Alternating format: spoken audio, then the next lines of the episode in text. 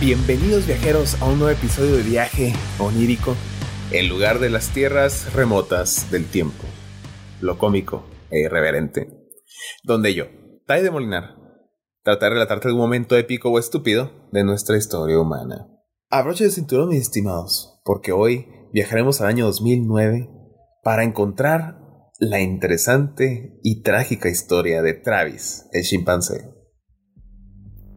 Travis fue adoptado por una pareja de apellido Harold en 1995. Travis tenía solo tres días de nacido. La pareja pagó cerca de 50 mil dólares para poder tener el pequeño animalito. Sandy y Jerome Harold tenían una empresa de remolques de vehículos y sumado a la inversión de comprar al chimpancé, invirtieron en su casa para adaptar a las necesidades de Travis y que pudiera vivir junto a ellos, como si fuera un hijo. Travis aprendió a usar el baño, lavarse los dientes, sabía vestirse solo, incluso utilizaba la computadora para ver fotografías. Disfrutaba de la televisión y sabía utilizar el control.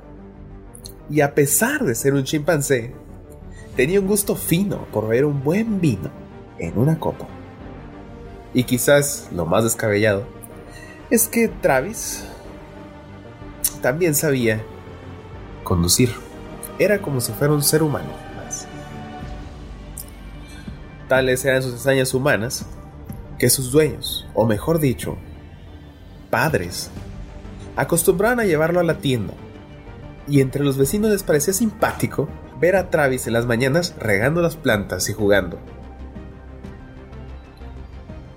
Se volvió un tanto famoso y apareció en varios cortos publicitarios. Sorprendentemente, fue el rostro de marcas como Coca-Cola y Old Navy. Era un increíble y amistoso chimpancé. Todo bien hasta aquí, ¿no? Lamentablemente, en el año 2000, una triste noticia impactaría a la familia. Resulta que Susan, hija de Jerome y Sandy, hermana de Travis, falleció en un accidente automovilístico. Luego, cuatro años más tarde, Jerome murió a los 65 años de cáncer. Quizás algo sucedió con la tragedia que tenía irritable al chimpancé. En una ocasión, por allá del 2003, un sujeto lanzó un objeto a través de la ventana del auto y golpeó a Travis. Este se enojó, se quitó el cinturón y lo persiguió sin lograr alcanzarlo. En este incidente, la policía tuvo que intervenir para que Travis volviera al auto, ya que este no quería. Y de hecho era como una caricatura. Aunque no un tanto, un tanto no tan graciosa, porque los oficiales lo metían al auto. Travis se salía por la ventana, lo volvían a meter al auto y se volvía a salir. Así hasta que lograron encerrarlo. Este suceso provocó que Connecticut hiciera una ley contra los animales redactando que para aquellos que tuvieran un animal exótico en casa, con un peso superior a los 22 kilos, tendría que buscar donarlo al zoológico o buscar una alternativa. Los animales con más peso de lo indicado quedaban completamente prohibidos. Pero la ley fue flexible y permitió que Sandy mantuviera a Travis consigo a pesar de su peso de 93 kilos.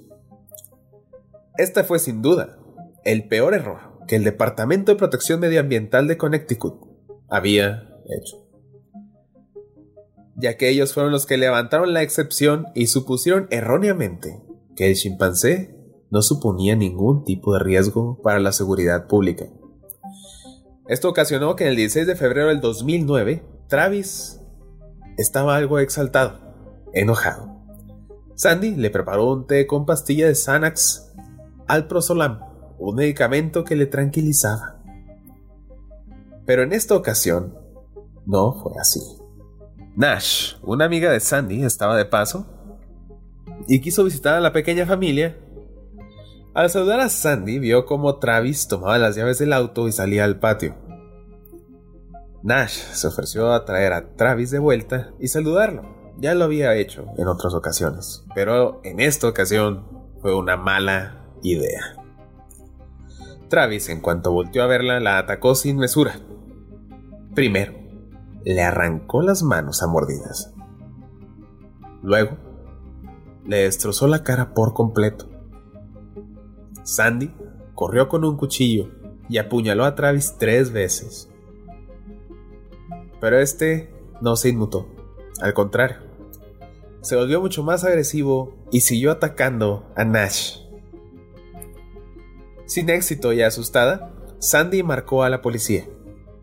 En lo que suplicaba por ayuda y que mataran a la bestia, Travis le siguió hasta el auto donde Sandy alcanzó a encerrarse. Cuando la policía llegó, encontró a Travis, quien se acercaba a la patrulla, exaltado por supuesto, y le tiró un retrovisor, y luego abrió la puerta del copiloto. Procedió a atacar al oficial, el cual le pegó cuatro tiros, sin chistar. Lo que finalmente acabó con 12 minutos que parecían interminables de un ataque animal. Travis se metió a su casa por última vez y murió justo al lado de su jaula. La policía encontró a Nash destazada, pero con vida. Fue llevado a un hospital donde cuatro equipos de cirujanos hicieron hasta lo imposible. La evaluación médica era en pocas palabras terrible. Nash había perdido ambas manos, su nariz, ojos, labios y gran parte de la estructura ósea se le había arrancado del cráneo. Esto sin mencionar que el ataque había dañado también parte de su tejido cerebral. Lo único que lograron los médicos fueron acomodar la mandíbula en una operación que duró 7 horas, hasta que lograron estabilizar sus signos vitales. Posteriormente, le hicieron un trasplante de manos y luego fue llevado a una cirugía experimental de trasplante de cara. Lamentablemente, sus extremidades rechazaron el trasplante. Su rostro trasplantado duró un poco más, pero Sandy, la dueña del primate, murió al año siguiente del ataque. Eso no evitó que Nash pudiera demandarla por 4 millones de dólares que le fueron pagados sin problema de la herencia de los Harold. Esto bastó para poder vivir en un centro especializado que le permitía acceso a cuidados que ya no eran sencillos para Nash. Ahora depende de ayuda para poder comer y vivir.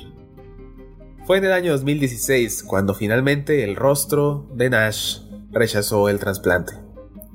Y aunque sobrevivió, Nash, en sus propias palabras, encuentra la existencia difícil de sobrevivir.